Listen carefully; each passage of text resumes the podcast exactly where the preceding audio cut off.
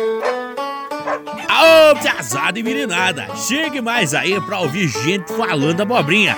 Sejam bem-vindos a mais um Pode Piar.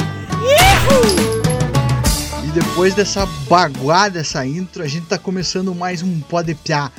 Hoje a gente vai trazer para vocês o programa Pinhão e Mate. E o tema de hoje vai ser racismo. Então a gente trouxe hoje dois convidados à mesa, mas antes eu quero chamar ele o Carneiro que tá comigo. Daí, piazada, bom demais? E hoje é só nós dois mesmo, porque o resto tá dormindo já. É, então eu tenho ele hoje aqui como meu convidado, nosso convidado aí, que é o Jean, o Preto, né? Ele é professor, ele é músico e ele é estudante de psicologia. Tudo bem, Preto? Tudo bem, queridos? Tudo bem. Joia. Eu tô com a Melanie também. Ela é estudante de publicidade e propaganda, estagiária e também estuda comércio exterior. Tudo bem, Melanie? E aí, tudo bem? A do rancho provoca arrepios trazendo inspiração.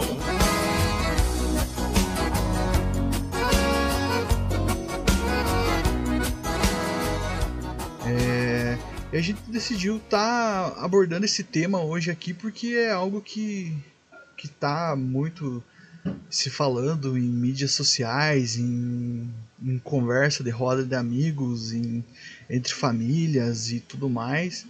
E a gente decidiu trazer esse tema justamente para a gente dar uma enxugada nele aí. É, a gente trouxe o Preto e a Melanie justamente para eles falar um pouco do ponto de vista deles sobre todo esse momento que está acontecendo. E eu quero começar perguntando para vocês sobre é, a experiência de vocês é, na infância, como que era, é, vocês tinham esse discernimento de que é, vocês eram tratados diferente, de alguma forma, com olhares e tudo mais. Quero saber como que era para vocês na infância. Bom, para mim é, eu não via diferença, né? Eu convivia em casa com uma criança normal e eu só comecei a perceber que talvez, né, poderia existir algo de diferente em mim. Será que eu posso usar esse termo? A partir do momento que eu comecei a conviver é, na escola e em alguns outros ambientes. É, o que acontecia muito era, por exemplo, ah, a gente ia brincar de alguma coisa, né? Criança tem mania de brincar de casinha e outras coisas. É, eu nunca era, vamos dizer, o papel principal, porque eu não me encaixava no perfil que tinha que ser. Uh, não era, não tinha cabelo loiro, não tinha, né, cabelo liso, comprido é, usava chiquinha, daí o cabelo ficava armado, né? Então nunca me encaixava, vamos dizer, nos papéis principais. Mas como criança, você acaba, às vezes, não. Você não tem esse discernimento de que estão fazendo essa separação com você.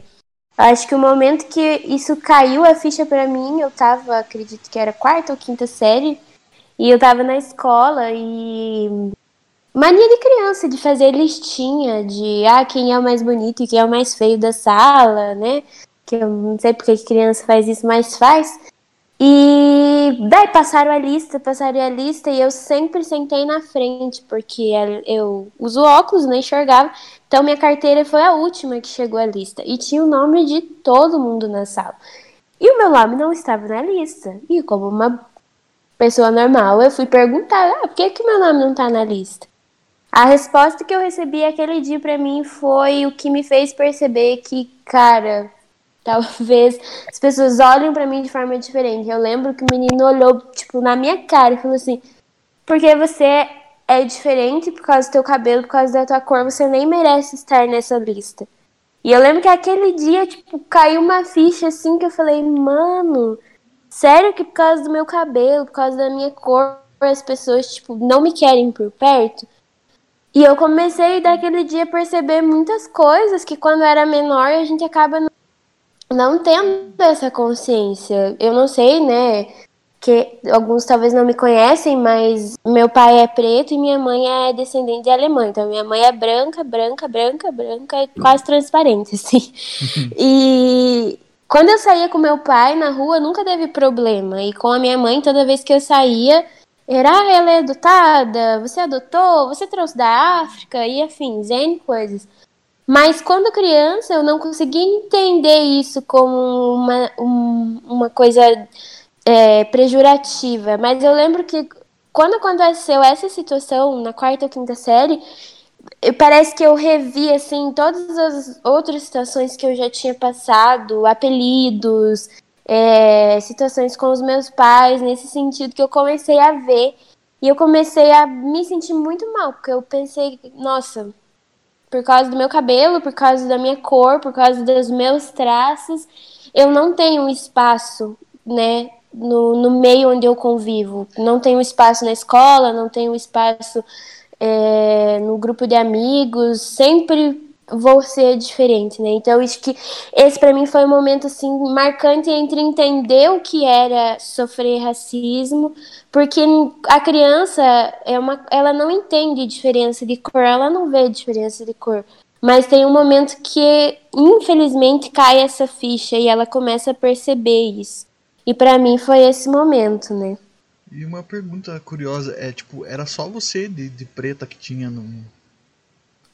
Sim, eu estudava em escola particular. Uhum. É, então, a primeira pessoa negra que estudou comigo e que não era nem na minha turma foi no meu primeiro ano do ensino médio. Até a oitava série, eu era a única pessoa preta da escola. É, aí entra muita coisa assim que, que às vezes até o, o sentido da criança assim de, de algumas que estavam na sala por exemplo é que elas não tinham isso mas se um pegar no teu pé e começar a atiçar as outras pessoas as outras crianças por causa disso é, vira uma coisa meio que generalizada né isso... sim e, a, e até assim a questão é tinha professor na sala, sabe? E nem o professor se posicionou. Então, supostamente o adulto que deveria estar tá instruindo e corrigindo e falando, ó, oh, isso não faz, isso se omitiu, né? Então ele de certa forma concordava com o que estava sendo dito, porque foi uma coisa assim na frente da sala inteira. Então, é, e a gente, infelizmente, acaba. Eu não sei se o Preto é, ele vai compartilhar a parte dele, mas eu, por muitos anos, infelizmente, acabei aceitando essa condição e, e me colocando nesse lugar de tipo, ah, talvez realmente eu seja inferior. De tanto escutar isso das pessoas, a, a minha visão de mim mesma era muito distorcida, assim, como pessoa. Até eu conseguir, tipo, criar forças dentro de mim para lutar contra essa, essa visão, né? Ah, isso só mostra pra gente, assim, cada vez mais que, que isso tem que ser é, falado dentro das escolas, né? Desde a da primeira série é, até para sempre ali que você vai estar tá, é, estudando e tudo mais. Isso tem que ser falado, tem que ser é, mostrado tem que ser defendido de certa forma, porque se teu professor te defende na hora, as crianças ao teu redor já iam começar a pensar de uma maneira diferente. Então é o que você falou, ele quis se cegar e deixou acontecer. Ele podia muito bem, né, ter interrompido e falado não, não pode, isso não pode acontecer, não pode fazer isso e tal e ele deixou seguir. Então, por, é, por isso a importância de ser falado sobre isso desde de sempre nas escolas, né? E aí, Preto? Então, é, a primeira vez que eu tive contato com um ato racista foi em 1995. Eu tinha ali 5 para 6 anos de idade. O cara vem com Mas a é... data já. Já vem com a data. Mas é porque Infelizmente. Foi um... é, é porque foi um episódio muito especial. Mas é, tem algumas coisas que, que é interessante eu, eu ressaltar. Eu venho de, de uma origem de periferia, então a vida inteira eu sempre fui de escola pobre, a maioria das pessoas negras, é de uma comunidade onde a maioria das pessoas também são pretas e a maioria das pessoas são pobres. Então, é praticamente impossível desassociar toda fala minha sobre racismo, toda a experiência que eu vá trazer para vocês de um contexto é, de um contexto social precário, tá? Uhum. Então todo toda toda a minha fala de racismo ela sempre vai estar tá trazendo por trás a questão social, é o que deixa o racismo com uma cor ainda mais acentuada, sabe? Sim. Então o que, que acontece? Eu lembro que foi a primeira vez é, eu sempre fui a criança artista, né? Eu sempre fui a criança artista. Então, eu sempre me destaquei pela minha forma de, de lidar com a vida ali, como qualquer criança artista é, né? Aquela criança da escola que está envolvida com a música e tal. E aí foi bem assim, logo depois da morte dos Mamonas Assassinas.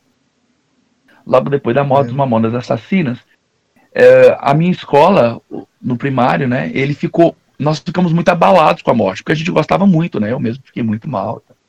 E aí eles resolveram fazer uma homenagem, tipo um tributo, assim, e escolheram as cinco crianças que se destacavam mais em questão de artes na escola, né? E aí eu tava entre uma das, das, dessas cinco crianças, eu e Samuel também, que era uma criança preta. E e dentre os cinco que mais se destacava ali com habilidades, né, sociais e tal, para fazer o vocalista Dinho, eu era criança, né? E eu fui fazer o Dinho, né? E eu, assim, fiquei super feliz, poxa vida, né? O cara era meu herói e tal, o cara cantava, era divertido e tal, era o Dinho. Aí eu lembro que eu botei a roupinha de presidiário e fui cantar. Bom, daí vocês podem imaginar todos os tipos de piada que eu sofri. Nossa. Por causa de ser o Dinho, né? Nossa, mas o Dinho, mas o Dinho era branco. Ah, você era o preto. Ah, foi depois que o avião caiu, né? Então, você pega esse tipo de, de fala e que a gente normatiza, normaliza como uma brincadeira e aplica ele para a vida de uma criança e você começa a trazer para a vida dela que ela só parece com aquele, com aquele seu ídolo, porque aquele seu ídolo morreu carbonizado, você começa a ter um, uma, uma imagem ruim da sua própria cor. Você entende? Uhum. Então isso foi um pouco complicado para mim naquele momento, mas ainda não era é, tão feroz, né? Na verdade, a gente, eu só vou ter ali uma ideia de, de racismo e o quanto sofri e o quanto isso foi impactado aos 25 anos de idade. Ao longo de todo esse período da minha vida, foi como um mosaico que foi sendo construído, né? com pequenos trincos, com, com pequenas partes é, de situações que eu fui vivendo e assim, quando a gente olha de longe, a gente consegue ver a imagem, né?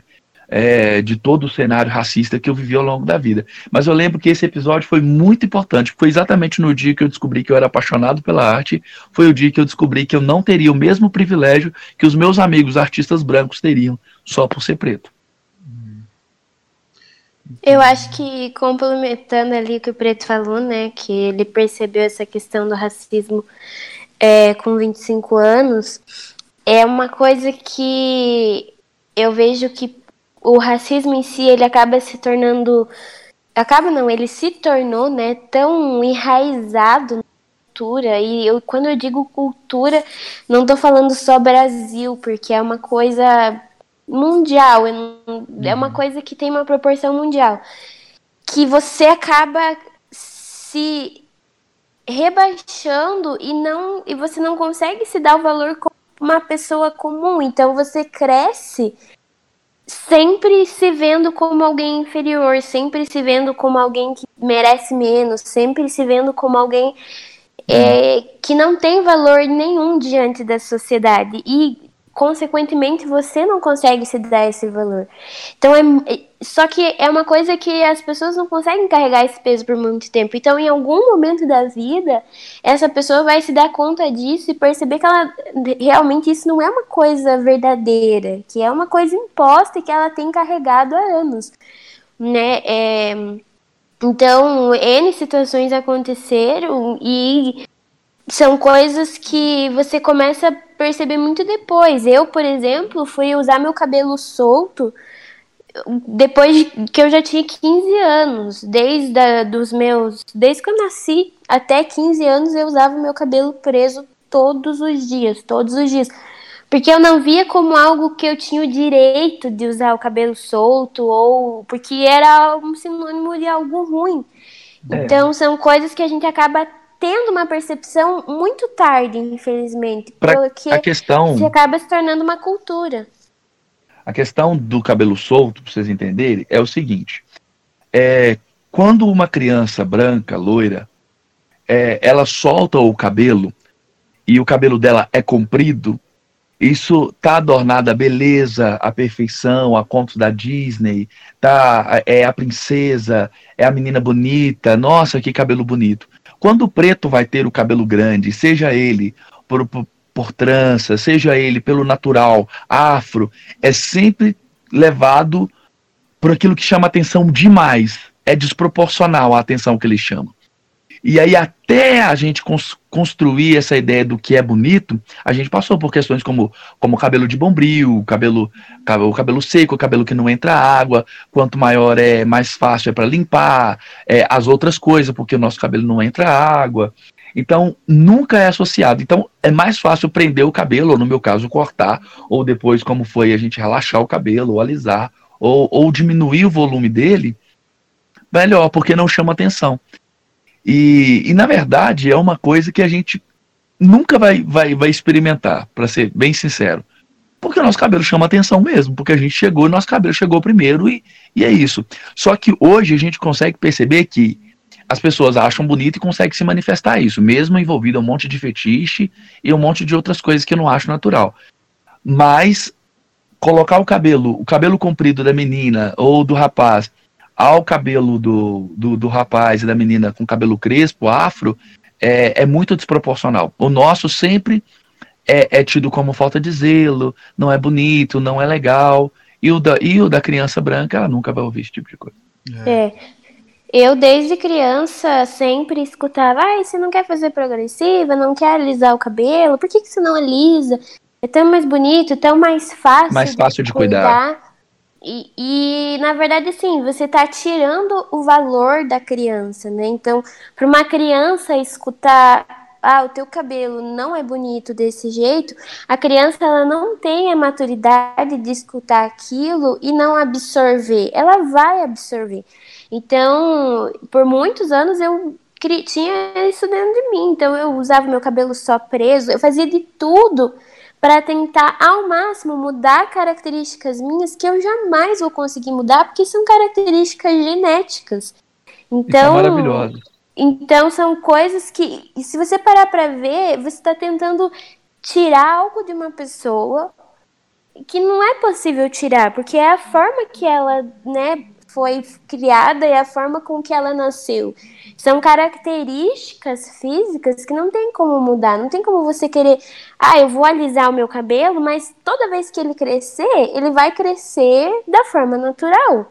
Então, são coisas que você não pode alterar. Mas o que, que o racismo faz? Ele diz que essas características não são, não têm valor. Então, tenta arrancar de você essas características e te forçar características de um outro grupo, no caso, o grupo dos brancos, o grupo da elite europeia, né? Que ele está dizendo que é a nossa forma de parecer, a nossa forma de comportar é a correta. Então você tem que mudar o que você é, mudar a forma com que você foi construído como ser humano para poder se encaixar uhum. na nossa sociedade. E isso para uma pessoa é um fardo e é um peso muito grande para carregar.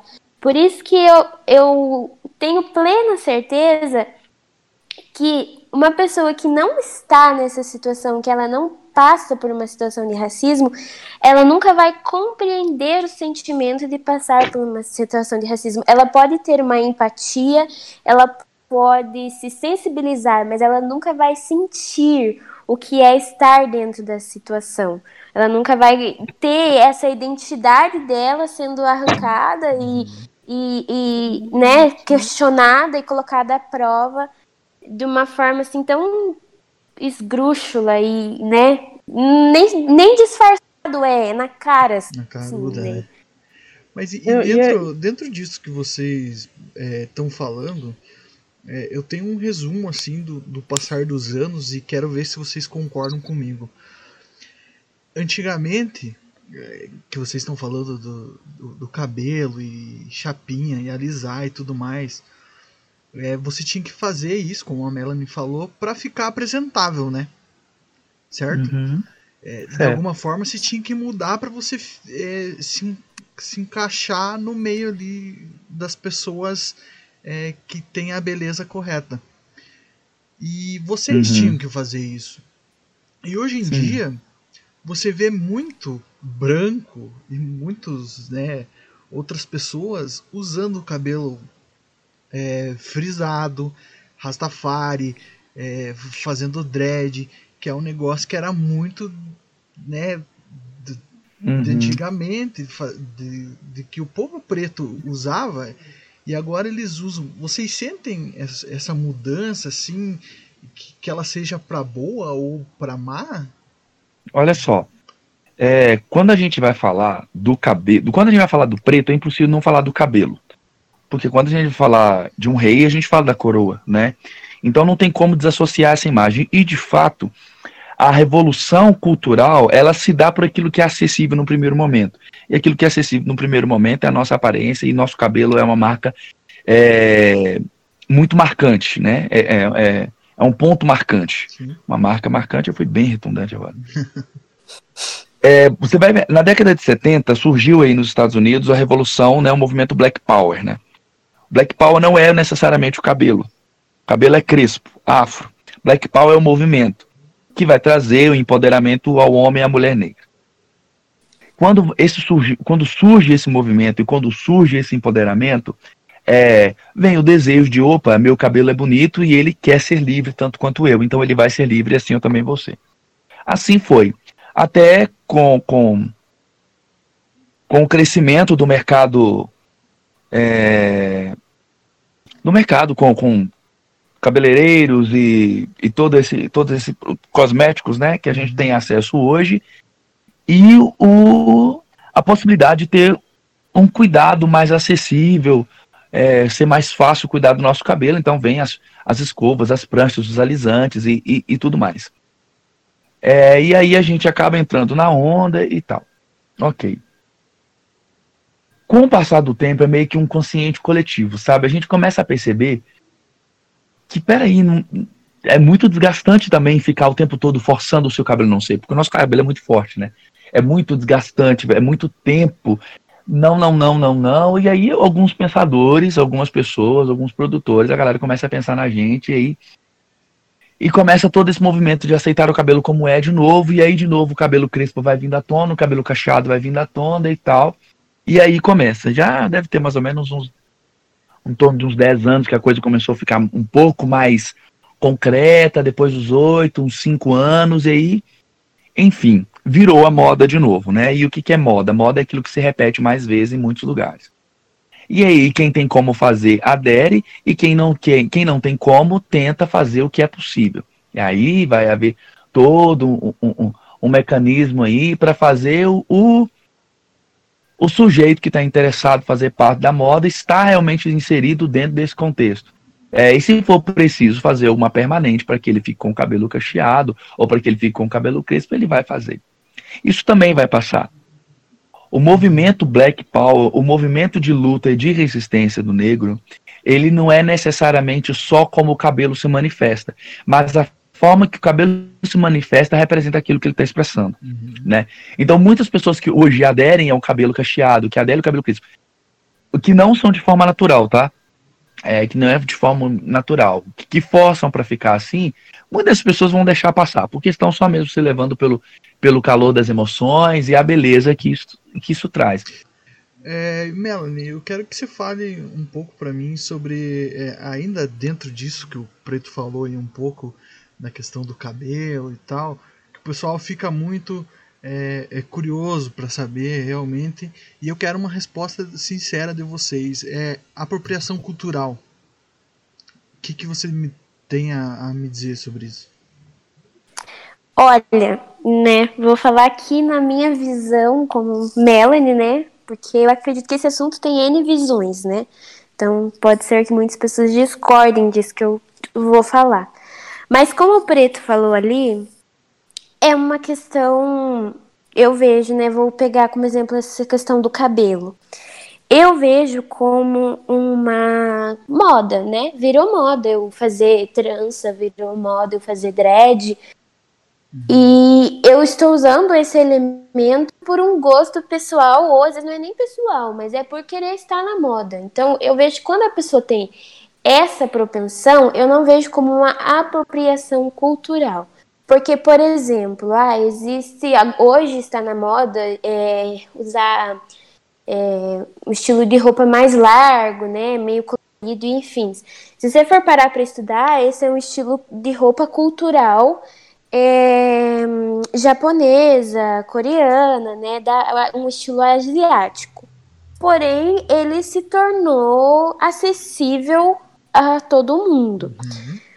Por N fatores. Hoje a gente já não vive no mundo né, muito separado. A gente tá todo mundo meio junto, né? Por questão da internet, globalização e outros afins. Então eu não vejo como eu fazer uma trança fazer um dread como uma apropriação cultural, porque ela se torna um, um gosto pessoal. O que eu vejo como uma apropriação cultural é quando eu pego elementos que têm um significado é, mais a fundo para uma certa cultura ou para uma certa é, grupo de pessoas e aplico para mim fora desse contexto. Então, por exemplo, assim, a minha família, ela é metade africana e metade alemã. Então, eu tenho dentro da minha família culturas africanas e culturas alemãs. Consequentemente, por eu ter nascido no Brasil, eu tenho culturas é, brasileiras. Por exemplo, aqui em casa a gente é brasileira, a gente né, gosta de abraçar, alto e afins. Feijão Mas, ao mesmo. Tempo, Exatamente. Mas ao mesmo tempo a gente é alemão no sentido assim, tem horário certo para as coisas, organização e afins, mas também é africano no sentido de é, trazer alegria, música, sempre teve muita uhum. música aqui em casa, né? A questão da divisão de tarefas no lar é muito diferente por essa questão é, africana. Só que é diferente eu pegar isso e começar a trazer elementos, por exemplo, da cultura japonesa para minha casa. Ah, a gente vai começar a estudar dessa forma porque é o correto lá no Japão, então vamos fazer assim. Eu estou me apropriando de algo, né, de uma outra realidade e trazendo para minha. Acredito que isso sim se torna uma apropriação cultural. Então, por exemplo, estou pegando um movimento da, né, dos, dos negros e dos pretos e estou utilizando fora do contexto deles. Eu estou utilizando num contexto ao meu favor, que não é o contexto que eles estão né, utilizando. Uhum. Então, o que me, me chateia muito é ver, por exemplo, estamos protestando tanto contra né, a questão do racismo e tem pessoas se aproveitando disso para falar de entre, em, N outros assuntos. Não que esses N outros assuntos não tenham relevância, né? Por exemplo, minorias, é, política, é, pobreza. Não que isso não tenha relevância, porque tem muita relevância. Mas você está trazendo um ponto para dentro de algo que não se encaixa. É como se você pegasse um quebra-cabeça de da Torre Eiffel e tentar se montar com as peças do Big Bang. Não vai dar certo. Então, eu acredito que seja isso, né? O que se Preto quiser uhum. complementar é uma visão que eu tenho, né? A questão dessa, é. dessa questão de apropriação cultural. Eu acho que a gente tem que separar o que é moda, o que é vestiário, né?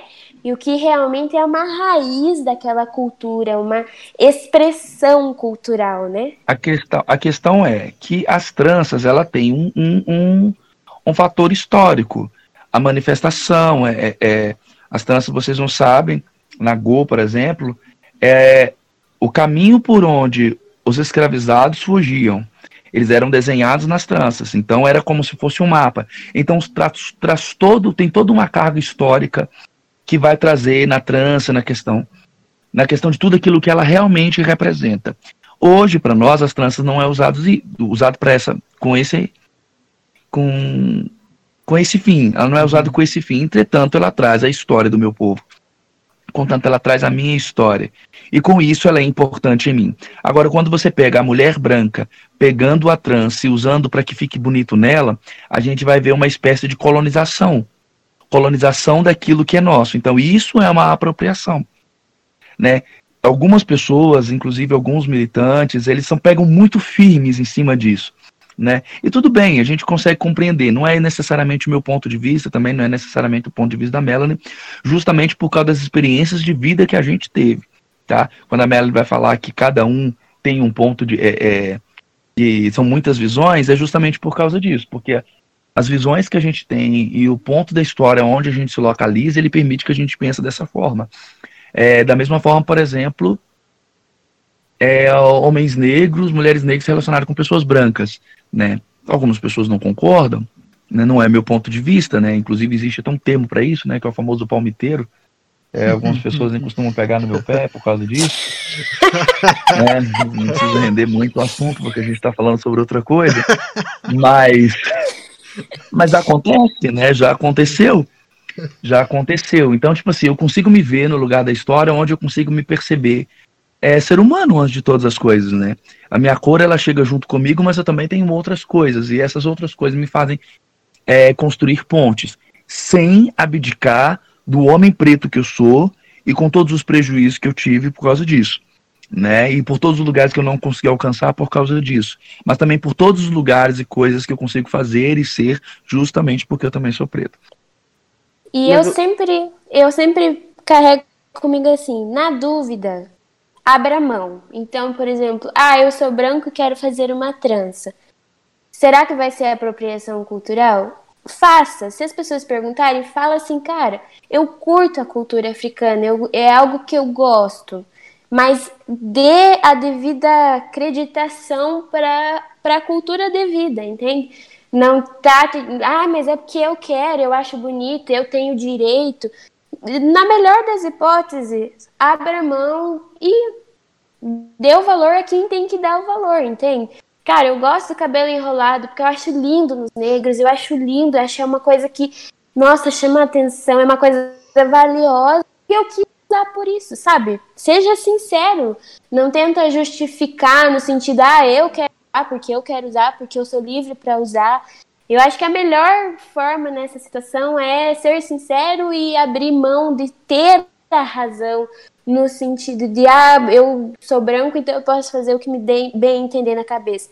Valoriza, entende? Valoriza o preto, valoriza aquilo que a gente trouxe de bom, aquilo que a gente acrescentou, né? Essa questão de você poder usar o teu cabelo da forma que você quiser é uma que tá coisa que a nossa luta trouxe. O que está por detrás de tudo isso é sempre o homem branco vir e roubar aquilo que é protagonismo do homem preto. Você entende? É, é uma coisa nossa, é da nossa, da nossa origem, é do nosso povo, é da nossa forma de pensar, do nosso jeito de ser.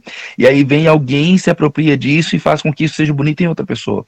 É como se fosse roubar. É uma machucadura muito grande no nosso coração. Você entende? Até porque isso não acontece com. É porque se por acaso é a, a via contrária, se, por exemplo, eu vou e, e roubo do, do, do, branco, por exemplo, muitas mulheres já pintaram o cabelo de loiro, quantas vezes, né? Mas quantas vezes, ou, ou alisava o cabelo e tal, tal, tal. Mas nunca é na mesma força. Nunca é com a mesma visão, você entende? Nunca é. É tranquilo do branco ser de todo mundo. É porque é bom para todo mundo, não porque é legal. É porque é bom, porque é o melhor, é a melhor forma de se expressar, é a melhor forma de ser. É mais ou menos isso também pelo que você falou agora há pouco, porque o branco não sabe o porquê que a trança é daquele jeito. Ele não entende. Eu não tinha ideia do, do, do significado do, do uso da trança de antigamente.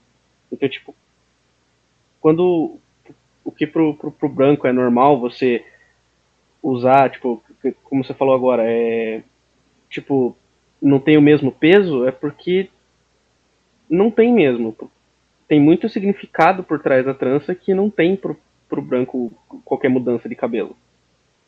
É, vai ser uma mudança estética. E só. É, e aí, não, não, é, por exemplo, a questão é, é, é, reduzir algumas coisas à moda. Por exemplo, quando que eu comecei a entender que eu, enquanto um homem preto, era um homem bonito? Quando eu entendi que eu não precisava mais alisar meu cabelo. Eu descobri que alisava o cabelo, eu descobri o alisamento pro cabelo. Aliás, deixa eu voltar um pouco na minha história num evento que eu gosto de, de, de contar. Posso voltar? Sim. Lá naquela coisa da infância. Eu tinha, eu tinha aí meus oito anos de idade quando uma vez eu fiz uma tarefa meio mal feita e levei para minha professora, preta, por sinal, e a minha professora, ela enfiou a mão dentro do meu cabelo, porque na época era tranquilo, o professor dar um, né, um, agir de violência com os alunos, né, culturalmente aceito na época. E aí ela enfiou a mão dentro do meu cabelo e puxou. E, e, sabe? E aí quando ela foi tirar a mão, a mão agarrou e doeu muito. E aí foi uma cena muito constrangedora, porque meu cabelo é bem crespo e cacheado. E aí garrou. E aí foi o motivo de, de chacota, porque se ela fizesse com o meu colega do outro lado, ela ia enfiar a mão dentro do cabelo dele, o cabelo dele ia cair, ele ia balançar o cabelo, ia chegar um, um slogan no C das Ceramidas assim, entendeu? Já virava uma propaganda. Eu não, mano. Doeu pra caralho. Doeu muito. Do... Pode parar caralho? Pode. Desculpa. Desculpa. Doeu pra caralho. E aí, eu fiquei com o olho cheio d'água, todo mundo riu de mim, ninguém se importou com aquilo. Cheguei em casa, falei, mãe, corta meu cabelo. E a partir daquele dia, eu usei o cabelo rapado até até a época do quartel. Entrei pro quartel e tal, beleza. Saí do quartel, fui viver meu primeiro ano de missão fora. E aí, deixei meu, meu cabelo começou a crescer e tal. Foi nesse momento que eu descobri o alisante, que eu morava num, numa comunidade. E as meninas que estavam lá resolveram passar guanidina no meu cabelo. Meu cabelo grandinho já. Quando eu passei a mão no meu cabelo depois do efeito químico, e não garrou, eu voltei exatamente naquele momento, naquela lembrança dolorosa, sabe? E os meus cachos ficavam todos bem definidinhos e tal. E ali virou um vício, virou um ciclo vicioso eu alisei o meu cabelo dos 18 aos 25. Então, 19, 20, 21, 22, 23, 24, 25. Foram sete anos alisando o cabelo. Mas no meio desse, desse período aí, eu descobri a chapinha e aí a gente começava a fazer progressivo no cabelo. Era uma coisa meio comum entre os homens fazerem lá em Minas também. E aí, cara, era muito feio. Era muito feio. Assim, o pessoal me chamava de Pepe Neném, entendeu? Lembra de Pepe Neném? Uhum. Não o cabelo de Pepe Neném era feio, era feio na minha cabeça porque era, não, era, não era meu aquilo ali. E a galera ficava me zoando e tal, e falava que eu tava imitando Pepe Neném, e eu ficava muito triste por causa disso, eu adorava Pepe Neném, mas o meu cabelo naquela época eu não queria que fosse daquele jeito, não era isso que eu queria que ficasse parecendo. Durou alguns anos, meu cabelo caiu, quebrou algumas vezes na raiz, quebrou, quebrou, quebrou, e eu fiquei meio careca na frente, Aí eu falava, pô, Deus, eu não quero ficar com esse cabelo assim o resto da vida. Ficar tendo todo esse trabalho de todo mês e tal. Aí quando eu fiz os 25 anos, eu cortei meu cabelo baixinho. Minha cabeça é muito pequena, parece uma bola de tênis. Meu crânio não cresceu na parte de trás, não é bem feio. Então a galera fazia todo tipo de bullying comigo, né? E quando eu falava, cara, que eu ia deixar o cabelo black, mano, a galera falava várias coisas, que eu ia parecer uma vassoura de vaso, que eu ia fazer uma vaso porque eu era magro e alto, eu ia limpar o teto, e tal, tal, tal, que ia ficar feio. Eu falei, não, eu vou deixar. Eu vou deixar e vai ficar bonito. Aí eu fui deixando o cabelo, o cabelo foi crescendo, o cabelo foi crescendo, o cabelo foi crescendo. Aí eu fui fazendo umas. Eu fui fazendo uns cortes né, no dread, assim, bem de, de, de pretos norte-americanos. E começou, de repente o cabelo começou a ficar legal e tal. Fui no barbeiro e na época tinha uma moda de, eu não sei o nome não, mas esses caras brancos usavam barbão e o cabelo meio rapado do lado e alto em cima. Vocês devem lembrar disso, era uma moda. Ficava muito bonito no homem branco. No meu cabelo não ficava bonito daquele jeito. E aí eu falei com o barbeiro que eu queria fazer um corte, o cara falou, não, vamos fazer esse. Eu falei, não, não quero esse. Não, vamos fazer esse. Quando eu vi, ele já estava passando a máquina no meu cabelo. E aí deu um retrocesso no crescimento do meu cabelo. Fiquei muito triste irritado, briguei com ele, xinguei a mãe dele e tal, saí de lá. Coitado da mãe dele, não tinha nada a ver, mas foi a primeira coisa que eu fiz. Deixei o cabelo crescer e vim embora para Guarapuava, né? Quando eu cheguei aqui, inclusive eu tô perto do meu amigo, ele me chamava de gudãozinho doce, porque meu cabelo era é fofinho, né? Crespinho, pequenininho, né? E aí, ah, era uma sensação, lembra disso? É. Nossa, era uma sensação. Hum. Ele achava que o meu cabelo era grande. Nossa, meu amigo tem um blackão na cabeça. Não era nada, meu cabelo era curtinho. E aí resolvi colocar trança, né? Coloquei trança a primeira vez. Morria de medo. Por quê? Porque era associado com um monte de coisa que eu não gostaria. né? Eu sei que eu poderia ser parado pela polícia, eu poderia ser abordado em algum lugar, as pessoas poderiam não me dar o devido respeito por causa disso, as pessoas, por exemplo, não iriam me dar alguns trabalhos por causa disso, e de fato aconteceu. É... E aí ela fala, ah, tá, beleza, botei o cabelo, pô, causei. Causei. Quando eu tirei a trança, meu cabelo já estava maior. E aí começou essa. Aí começou essa sanfona de maravilha, porque toda vez que eu ficava, ficava bom.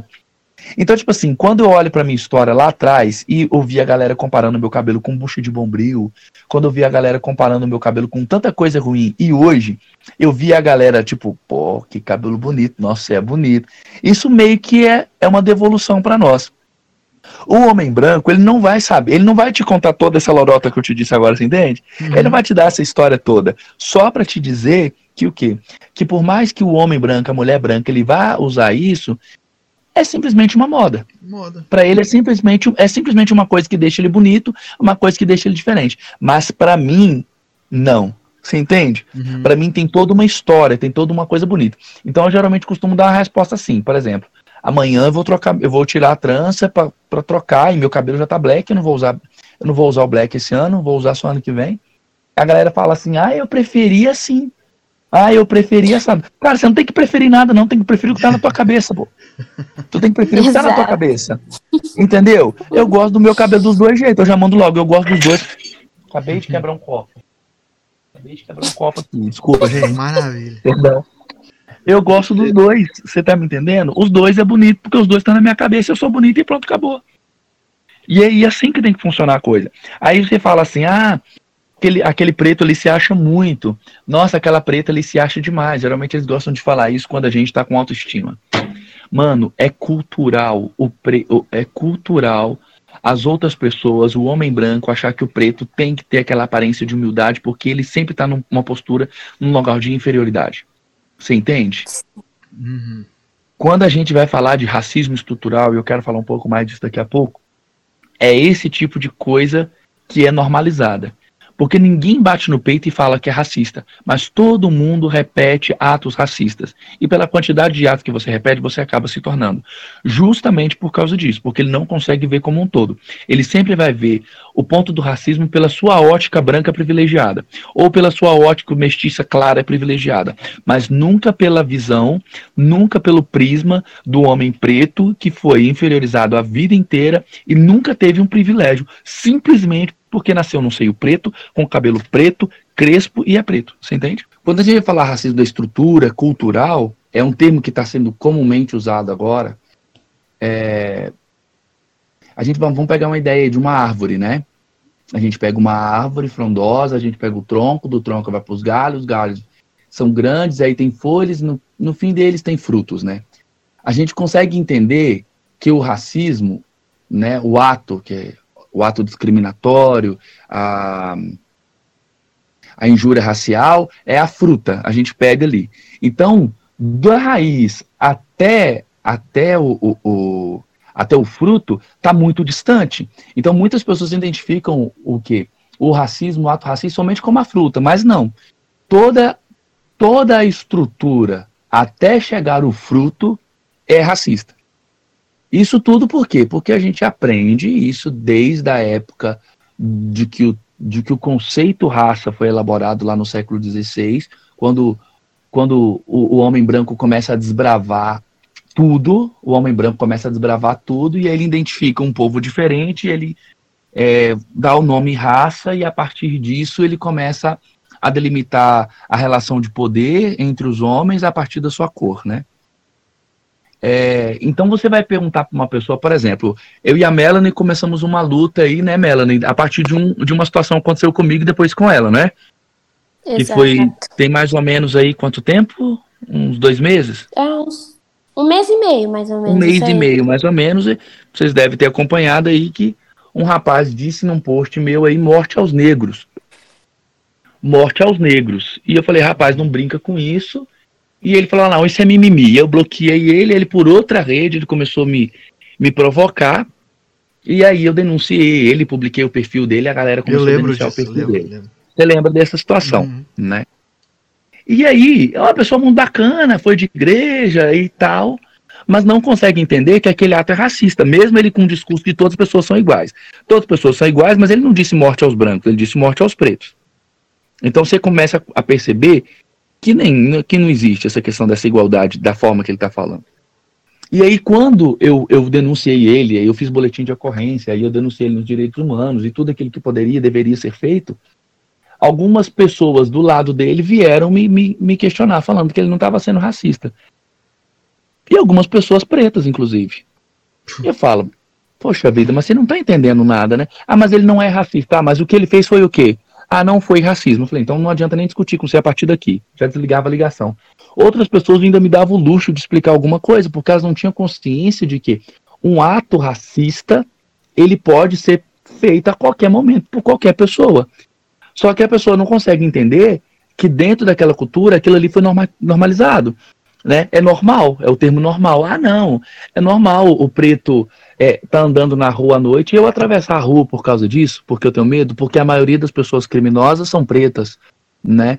A maioria dos presídios estão pretos. Então, tipo assim, é uma coisa hedionda quando a gente vai falar de que 52% das pessoas das pessoas no Brasil se declaram negras, mas quando a gente vai falar que dentro da, da cadeia é comum ter muitas pessoas porque é proporcional, mas aí quando você vai falar dos altos cargos de poder, da elite, quando você falar de pessoas que tiveram a, que têm aquisição, não é a maioria das pessoas. Então não é proporcional. Então se não é proporcional para um lado, não é proporcional para o outro.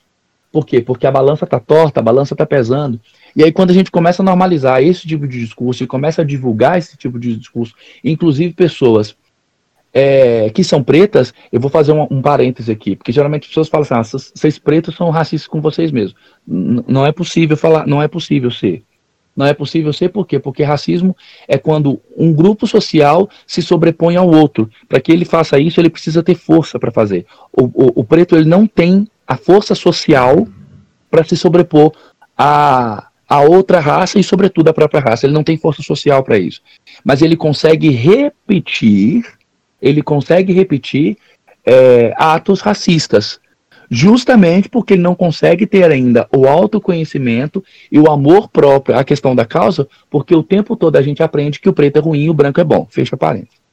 Então, pegando ali o parênteses, né, do, do preto, o que eu acho uma forma muito clara de exemplificar isso, já pegando uma coisa que está em mídias, assim, nível master, né, que foi o do, do Floyd lá em, nos Estados Unidos, aconteceu tudo que aconteceu com ele, né? Ele, ele foi assassinado pela polícia, gente. Isso não tem discussão, tá? É uma coisa que tá gravada e tudo.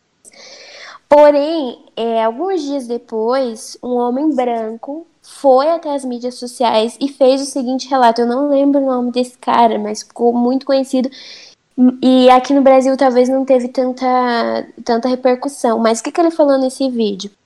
Que há mais ou menos uns dois anos atrás aconteceu a mesma situação com ele. O que, que aconteceu?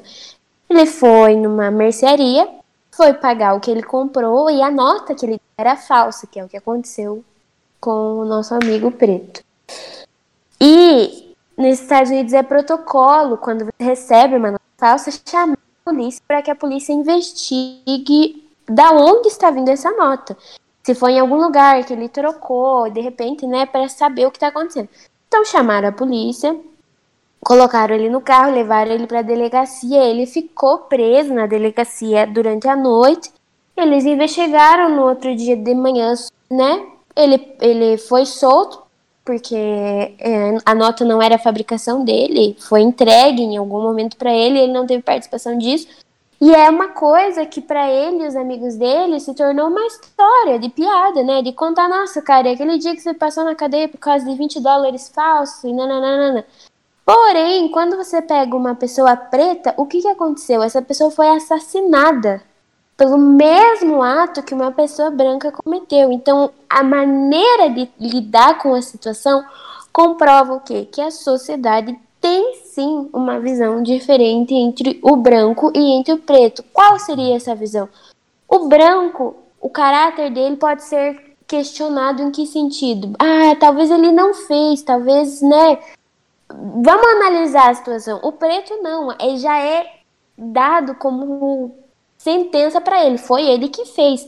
E a gente tem que provar por A, B, C, D, e às vezes nem consegue provar que a gente não fez.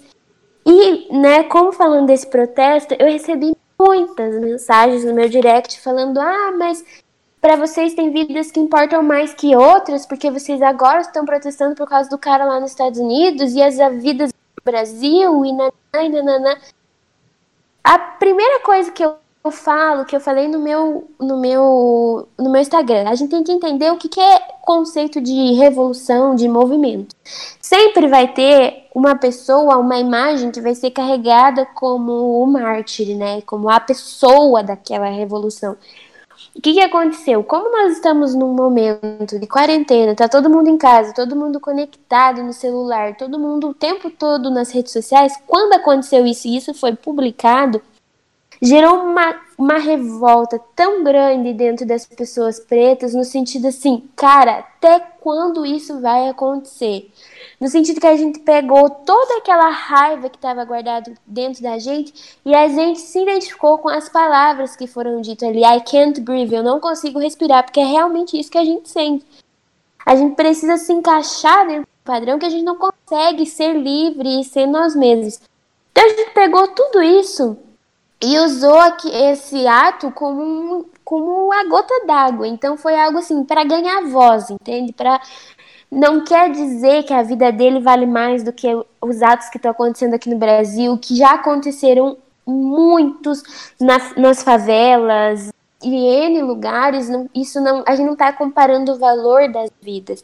O que a gente quer que, que as pessoas entendam, que muitas vezes elas só entendem quando coisas estrondosos acontecem, é isso. E, né, me perguntaram, ah, sair queimando tudo e quebrando tudo. Eu acho que sim, todo mundo tem um pavio de paciência. E, e é uma coisa que, cara, quantos milhares de anos nós estamos tentando falar no sentido vocês estão tratando a gente diferente, vocês estão fazendo, agindo de forma diferente. Porém, as pessoas, ah, igual o Preto falou, não, não sou racismo, é normal, é não sei o que, é não sei o que.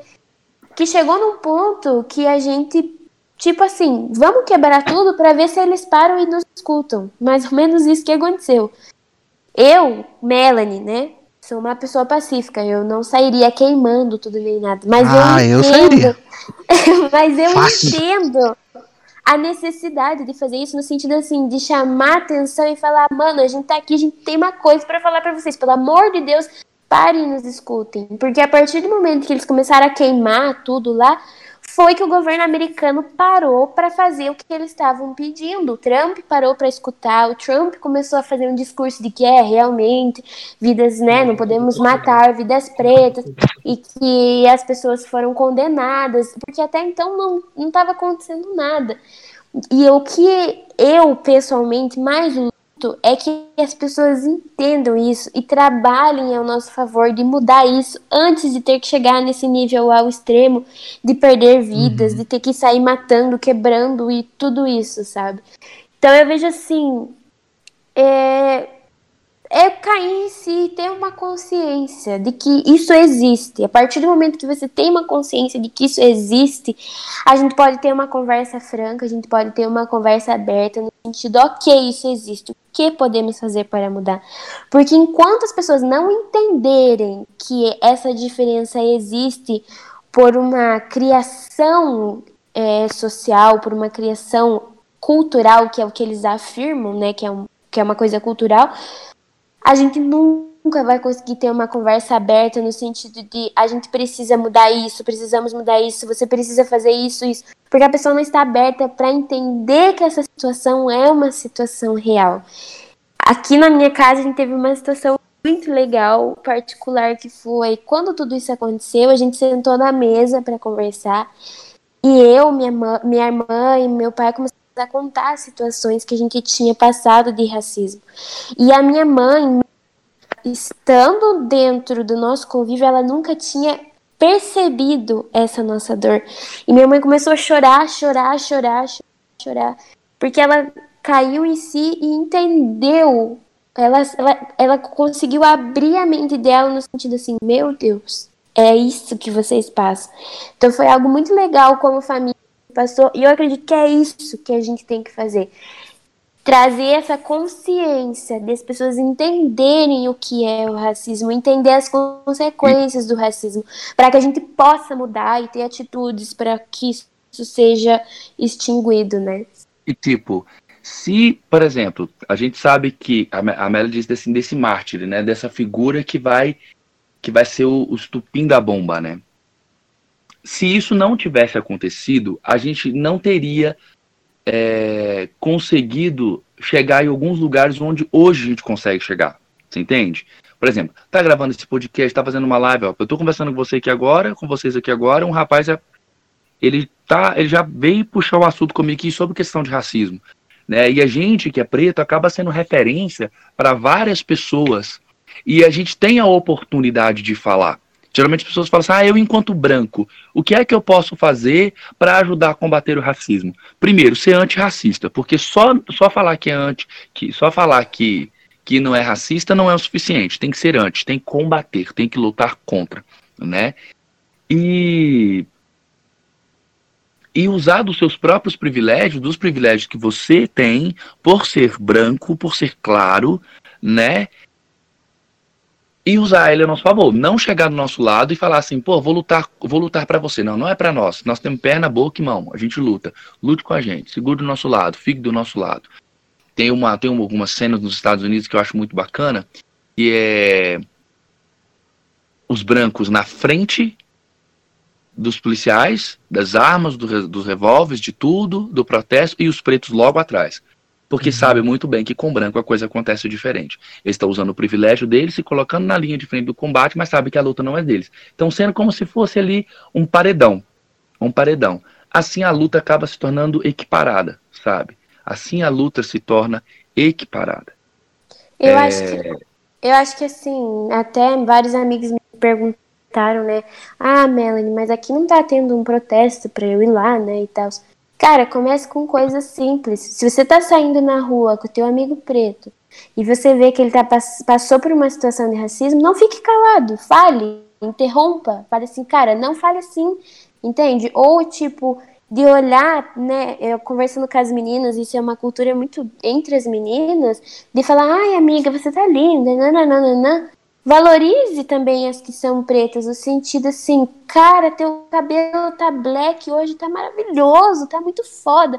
No sentido assim, vamos mudar a visão que nós temos a respeito do que é ser preto, do que são características pretas, do que uhum. falar a respeito dos pretos e vamos trazer coisas positivas, coisas, coisas que agregam, coisas que enaltecem, eu acho que a gente pode trazer uma mudança no nosso dia a dia muito maior do que eu postar um, um, uma coisa no Instagram, muito maior do que eu, como a gente falou, ficar discutindo se é apropriação cultural ou não. Sai um pouco da tela do computador, olhe para a pessoa preta que está do teu lado e fala: "Cara, você é foda, você é bonito, você vai chegar longe, você vai ser uma pessoa de sucesso e eu vou estar do teu lado para te ajudar no sentido de ajudar, igual o Preto falou, não fazer pela gente, mas no sentido de, tipo, vamos dar as mãos no que eu puder, porque eu tenho o privilégio, eu vou trabalhar para que isso trabalhe ao teu favor.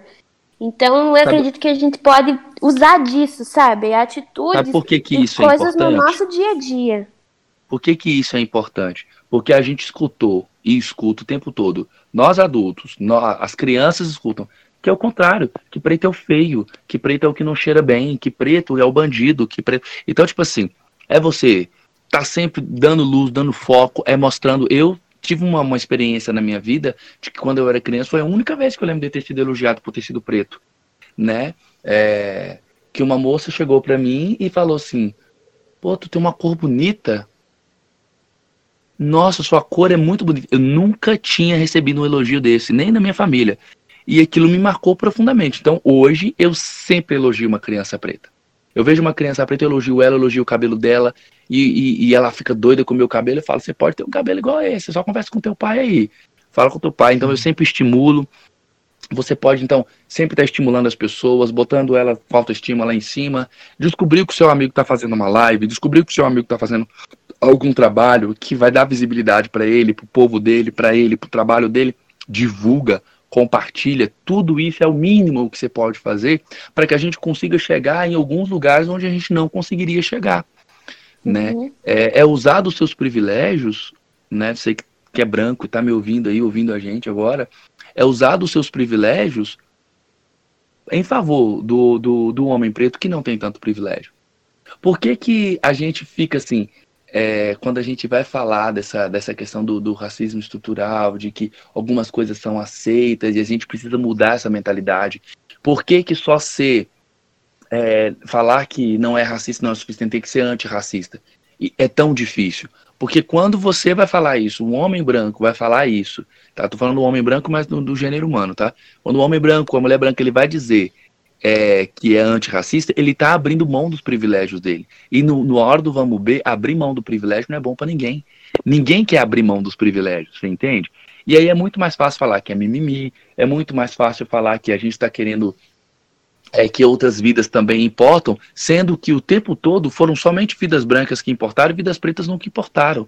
O que a gente está dizendo é que vidas pretas importam, mas é porque também elas importam. Porque o tempo todo o que a gente entendeu é que vidas brancas importam. Quando você olha no cinema e você vê os super-heróis brancos, e aí de repente você vê um super-herói preto, cara, nossa, isso, Pantera criança, Negra, pô. Cara, isso é tipo, é tipo Jesus, cara, entendeu? Ver o Pantera Negra no cinema foi tipo ver Jesus, cara. Porque, tipo, o cara salva geral e o cara é bonzão e o cara é preto e todo mundo preto. O que eu queria dizer, que tem uma, uma, uma coisa que eu descobri recentemente que é muito legal. É, a gente tem uma luta que é sobre. É, que é uma luta a favor da representatividade, né? Mas na verdade eu estou compreendendo que a nossa luta tem que ser um pouco maior que isso. Nos Estados Unidos são 20% da população que é negra. Então existe uma lei na, no cinema que precisa ser proporcional à quantidade de pessoas pretas no elenco e em todas as esferas. Então hoje você consegue ver que em um filme, você vai ver o preto não só como vilão, mas você vai ver o preto como herói, você vai ver o preto como, como administrador de alguma coisa. Ele está em muitos lugares, então o filme fica bem colorido, você entende? Por quê? Porque é proporcionalidade. Quando você fala de um país que tem 52% de pessoas que se autodeclara preta, e aí quando você vai ver na novela, tem Thaís Araújo, no máximo Lázaro Ramos na mesma novela, ô mano, a gente fica feliz com isso, pô, legal, né? Com Mas não participação tem nada de três minutos, cada... Três, sabe? Aquela coisa ali, ou então, a gente hoje conseguiu mudar alguns cenários, porque algum tempo atrás a gente entrava só para ser escravo na história de novela das seis, né? Era só alguma coisa ou para falar de periferia, ou quando tinha um banda na novela, ou quando tinha alguma coisa. Então, tipo assim, dentro das esferas, é, é reforçando que o quê? Que o preto está em determinados lugares e em determinados lugares não está. E aí quando você vai falar que o apartheid não existe no Brasil, é balela, porque se você sabe onde você vai encontrar o preto e você sabe onde você vai encontrar o branco, qual que é o nome disso? Apartheid. É apartheid. É a mesma coisa. Você confunde aí Milton Nascimento com Djavan. Pô, você não sabe nem a diferença. Você entende? Você não sabe nem a diferença. Então a gente precisa do quê? De proporcionalidade. Proporcionalidade é o quê? É mais pretos em mais focos, em mais lugares. É ele ocupando em vários lugares. E isso vai fazer que a gente não se assuste, por exemplo, quando eu, a primeira vez que vi um médico preto, eu, eu fiquei sem fala. Eu ia falar isso agora, tipo, preto fazendo papel de médico. Por que não? Entende? Por que não? Por quê? Porque, tipo assim, de alguma forma, a, a, arte, né, a sétima arte, ela nos inspira, né? Dá vontade de ser como. Até pra gente que é adulta, a gente vê um filme de super-herói, pô, quem não quer ser um super-herói? Quem não quer ter uma, um, uma coragem sobre-humana? Quem não quer vencer? Né? Então, quando você vê um preto fazendo esse papel e você, preto, ou você, criança preta, vê isso, sabe? Pô, eu quero ser como? Eu posso ser. Ah, o preto da novela é médico né? O preto. E, e, não como aquela coisa que deu a volta por cima. Você tá me entendendo? Você tá entendendo que até uhum. no dar a volta por cima tem uma coisa tipo, porra, mãe, eu tenho que pastar a vida inteira pra, pra conseguir. Eu lembro disso porque tem uma novela. O cara se ferrou tanto. Se ferrou e agora ele vai voltar para vingar. Uhum. Você tá entendendo? Por exemplo, tem uma novela com a Erika Januza. A Erika, eu fui vizinho da Erika Januza lá em Contagem. Linda. A Erika Januza vocês conhecem, né? Aquela mulher maravilhosa. E aí a Erika Januza, ela tem inclusive uns depoimentos dela que é muito bacana. Eu lembro do, do, do, que é quando ela começou a ficar famosa lá em Contagem. E aí tinha umas fotos dela no coisa. Eu falei, pô, que mulher bonita, né? Minha vizinha ali, ó, morava perto. Daí a Erika Janusa fez um papel numa novela muito bacana, que ela era empregada doméstica, ela foi humilhada até, e aí ela estudou e de repente ela volta como juíza, né? Hum. Massa, muito massa, bonita história, legal. Mas só aquela sensação de, porra, teve que ser humilhada pra caralho pra voltar como juíza, pra chegar num lugar e ser respeitada, porque se ela fosse doméstica, ela não seria. Você entende? Ela só foi respeitada porque ela era doméstica. Dá, dá um tesão do caralho a gente vê ali que, pô, legal, ela venceu. Uhum. Né? Mas ela precisou ser juíza para vencer. Porque se não, isso não acontecesse, ela não iria, ela, isso não iria acontecer. Ela só então, ia tipo voltar assim, como uma doméstica. Ela só iria voltar como uma doméstica, como uma preta. Ah, beleza, continuou alguma coisa na vida, mas venceu. Porque, na verdade, mesmo sendo juiz preto, você ainda não tem os privilégios. E aí você tem que usar o poder que você tem para conseguir chegar em alguns lugares. Isso é, é muito eu acho difícil. Que... Eu acho que isso é muito importante, né? Essa questão que a gente tá falando ali de cinema e arte. Porque eu lembro muito quando eu era criança, ah, festa é fantasia, de que super-herói você vai? Cara, eu ficava horas, horas, horas na internet tentando achar alguma personagem negra que eu pudesse me identificar, porque eu falava, mano, tá, vou me fantasiar, sei lá, de Mulher Maravilha, ela é branca, vou me fantasiar disso, é loira. Rapunzel, loira, cabelo comprido. Então eu acho que hoje nós estamos conseguindo, né, aos poucos, entrar num ambiente onde a gente está conseguindo ter um, uma voz nesse meio artístico que é muito importante, por isso que o Preto falou. Que a gente, a gente se identifica, né? Então, poxa, o cara é foda lá na TV, ele não precisa passar por né, toda essa coisa ruim para ter algo bom na vida, entende? Então, acho que isso é muito importante. E eu acho muito legal porque, né, hoje a gente tem muitos exemplos de filmes, como Pantera Negra, né, muitos filmes recentes, mas um filme, um desenho que não é mas que as pessoas às vezes esquecem, deve deixar aqui uma dica que, que vale muito a pena assistir, é o o Homem Choque, né? Acho que é isso que é o nome em português. Super Choque. Super Choque, super choque isso. Em português é Super Choque. E ele é um super-herói negro, né? Então, tipo, é um desenho muito legal. Ele traz muito, né, da cultura uh, afro, né? No desenho e que você pode aprender muito com isso, né? E eu acho que o mais importante que eu, que, que eu queria deixar aqui para as pessoas brancas Cara, não tenha medo de falar com uma pessoa preta, não tenha medo de chamá-la de preto, não tenha medo de elogiar, não tenha medo. Não é errado você isso. O errado é você diminuir a pessoa, mas você pode, você deve chamá-la de preta, porque é o que nós somos. A gente não quer ser chamado de branco, porque a gente não é branco.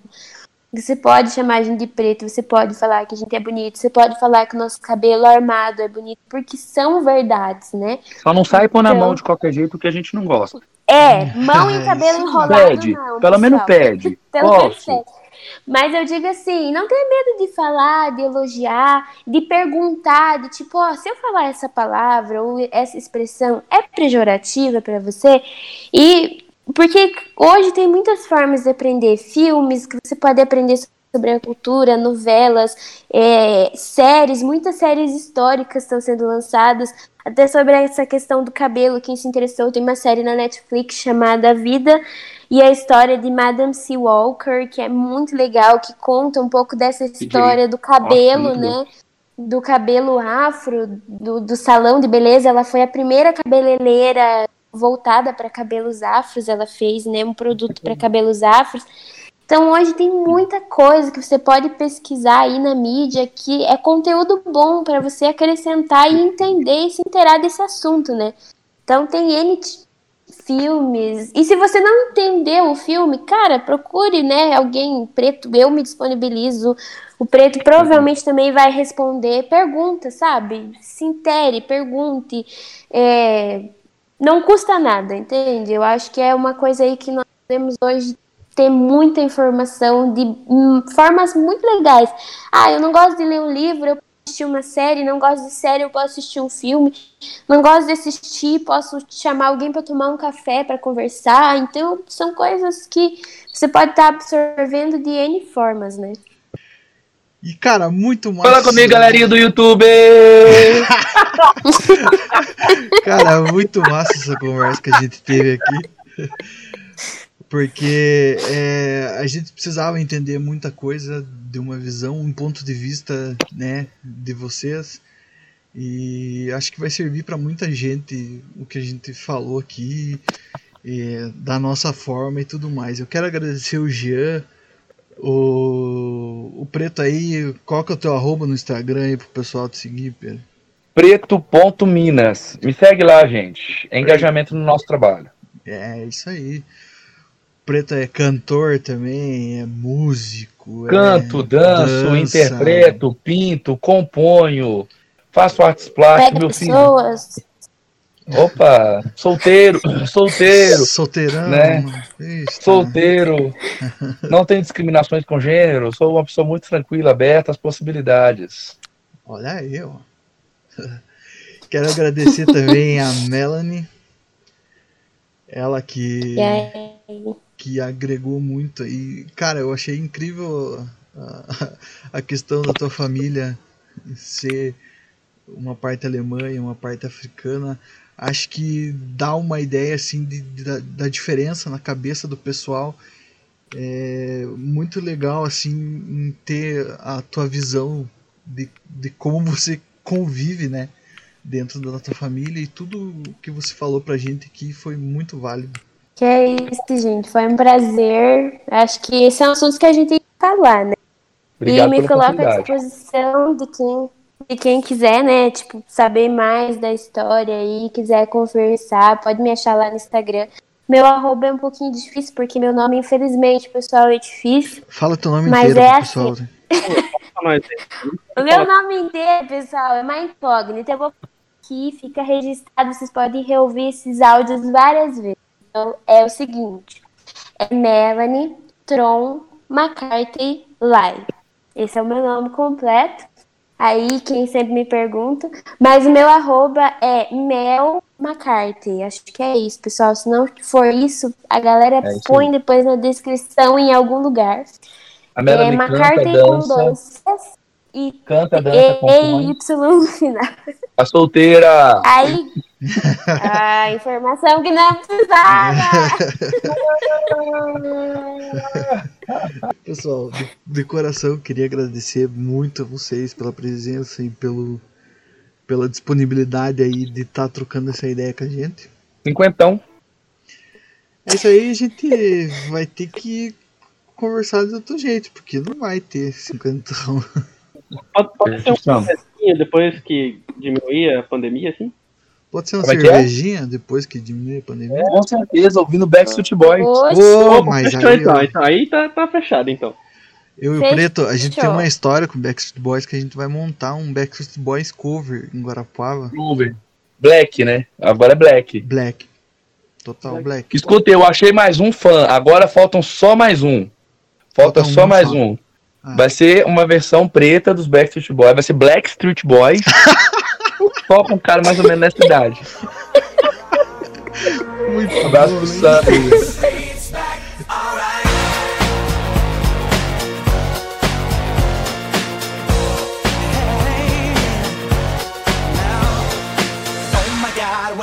again.